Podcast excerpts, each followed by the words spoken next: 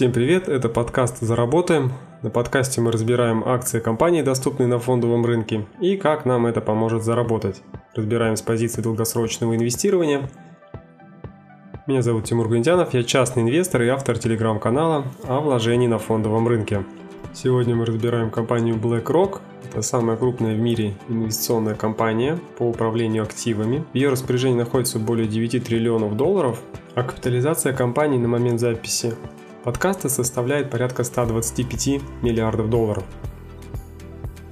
Пару слов о размере активов под управлением. 9 триллионов долларов, насколько это большая сумма.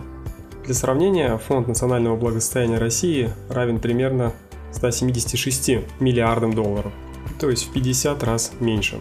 А весь ВВП России за 2020 год составляет порядка полутора триллионов долларов.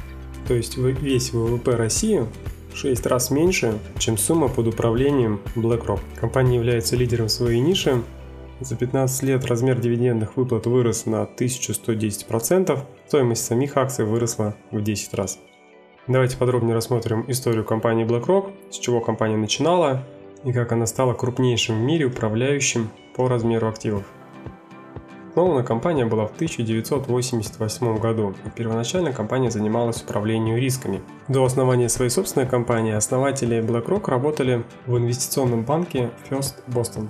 И за время работы на посту главы банка First Boston потерял порядка 100 миллионов долларов. Опыт потери такой огромной суммы послужил мотивацией для развития собственной системы управления рисками. Основатели получают кредитную линию на 5 миллионов долларов, и в течение всего нескольких месяцев бизнес становится прибыльным и к 1989 году активы группы выросли в 4 раза и достигли уже 2,5 миллиардов долларов.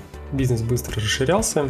Через 4 года, в 1992 году, BlackRock уже управлял активами на 17 миллиардов долларов. В конце 1994 года сумма активов под управлением составляла уже 53 миллиарда долларов. В 1999 году компания выходит на IPO по 14 долларов за акцию и суммы под управлением 165 миллиардов долларов. После IPO компания активно росла, в том числе и за счет приобретения конкурентов, и в 2009 году BlackRock становится самым крупным управляющим по размеру активов.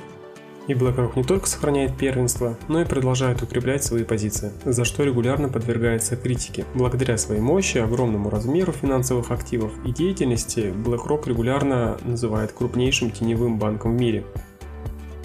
В 2020 году представители Конгресса США предложили законопроект, который был направлен на ограничение деятельности BlackRock и других подобных компаний. И на текущий момент э, мне кажется, что основной риск для этой компании – это риск именно антимонопольного разбирательства. Потому что одна компания становится слишком большой, или несколько больших компаний договариваются о чем-то и образуют олигополию, и регулирующие органы на всякий случай начинают расследование. Политики будут повышать свои рейтинги, клеймя такие компании. Все это мы видим регулярно на примере таких компаний, как Google, Facebook, Apple или любые другие крупные компании. Давайте подробно разберем бизнес компании. BlackRock занимается управлением инвестициями с активами и хорошо диверсифицировано. Крупнейшее направление бизнеса iShares – семейство из более чем 800 биржевых фондов. BlackRock – крупнейший поставщик ETF в США и во всем мире. Почти две трети выручки BlackRock делает на комиссии с ETF. Если разделять всю выручку по типам клиентов, то получается, что на ETF приходится почти две трети выручки на частных инвесторов четверть, оставшаяся выручка приходится на институциональных инвесторов. Если разделять всю выручку по регионам, то 44% приходится на страны Северной и Южной Америки, 36% приходится на Европу, Ближний Восток и Африку, но оставшиеся 20% на страны Азиатско-Тихоокеанского региона. Всего BlackRock работает более чем в 100 странах мира. Огромный размер активов под управлением BlackRock – это основное конкурентное преимущество. Связано это с тем, что BlackRock может предлагать более низкие комиссии, чем многие конкуренты, поскольку расходы управляющих ETF фондов будут примерно одинаковые, будь то фонд на 1 миллиард или фонд на 10 миллиардов под управлением. И это все видно в отчетности. Размер активов под управлением у BlackRock растет, выручка, соответственно, растет, и маржа по сравнению с прошлым годом становится больше и увеличилась до 44%. То есть у BlackRock маржа такая же, как у самых крупных IT-гигантов, к примеру Facebook. То есть это получается такая позитивная спираль. Больше активов под управлением, меньше комиссии, больше выручка и маржа, что приводит к большему количеству клиентов. Клиенты же хотят платить меньше комиссии. Они несут свои деньги в BlackRock, у BlackRock увеличивается количество активов, и они еще могут уменьшать сильнее комиссию, тем самым вводя мелких игроков с рынка. Или могут сохранять комиссию на среднерыночных показателях, тем самым увеличивая свою маржу. И тем самым будет больше денег для того, чтобы вложить в маркетинг или любые другие направления, которые компания сочтет нужным. Поэтому в самом начале мы и выделили, что основной риск для данной компании на текущий момент является антимонопольное разбирательство. Про дивиденды. Текущая див-доходность составляет чуть больше 2%. Процент дивидендов от прибыли равен 45%, то есть не вызывает никаких вопросов После выплаты дивидендов у компании остается еще большая сумма свободных денежных средств, которые она может распоряжаться по своему усмотрению.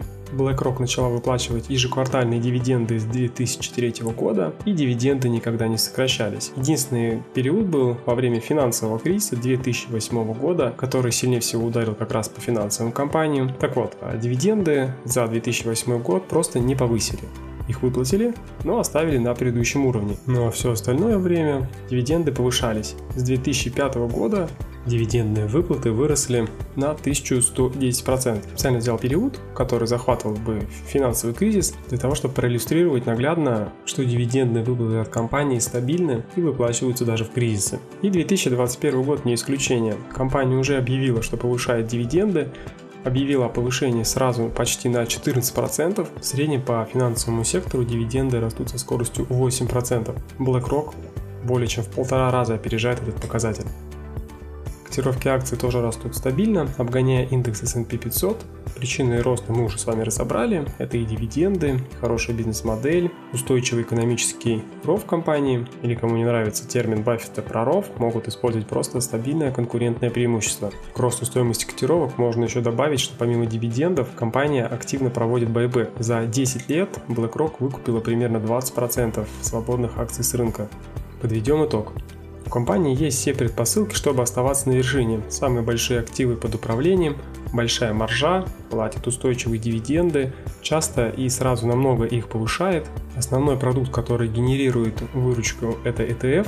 В США они выросли в 4 раза с 2010 года, и общие вложения составляют порядка 5 триллионов долларов. И BlackRock является лидером на этом рынке примерно с 36% от общемирового объема. Различные исследования прогнозируют дальнейший стремительный рост мировых активов а, на ETF-фонды. И один из самых оптимистичных прогнозов предполагает, что к 2030 году совокупный объем вложенных денежных средств в ETF-фонды составит 50 триллионов долларов. А BlackRock, как самый крупный игрок на этом рынке, получит большую часть суммы этих денег. На этом у меня на сегодня все. С вами был Тимур Гантянов. Не пропускайте интересные обзоры, слушайте и подписывайтесь на той платформе, где вам удобней. Пишите в комментариях акции каких компаний вам было бы интересно рассмотреть, будем разбирать. И ваши оценки и отзывы очень важны. Пишите их, пожалуйста, на той площадке, где вы слушаете. Так мы сделаем с вами подкаст еще лучше. И еще один важный момент, чуть не забыл, все, что мы здесь с вами обсуждали, не является индивидуальной инвестиционной рекомендацией, советом или идеей купить или продать конкретные акции или любые другие финансовые инструменты. Перед покупкой принимайте решение, пожалуйста, самостоятельно. Хорошего вам дня и до встречи в эфире.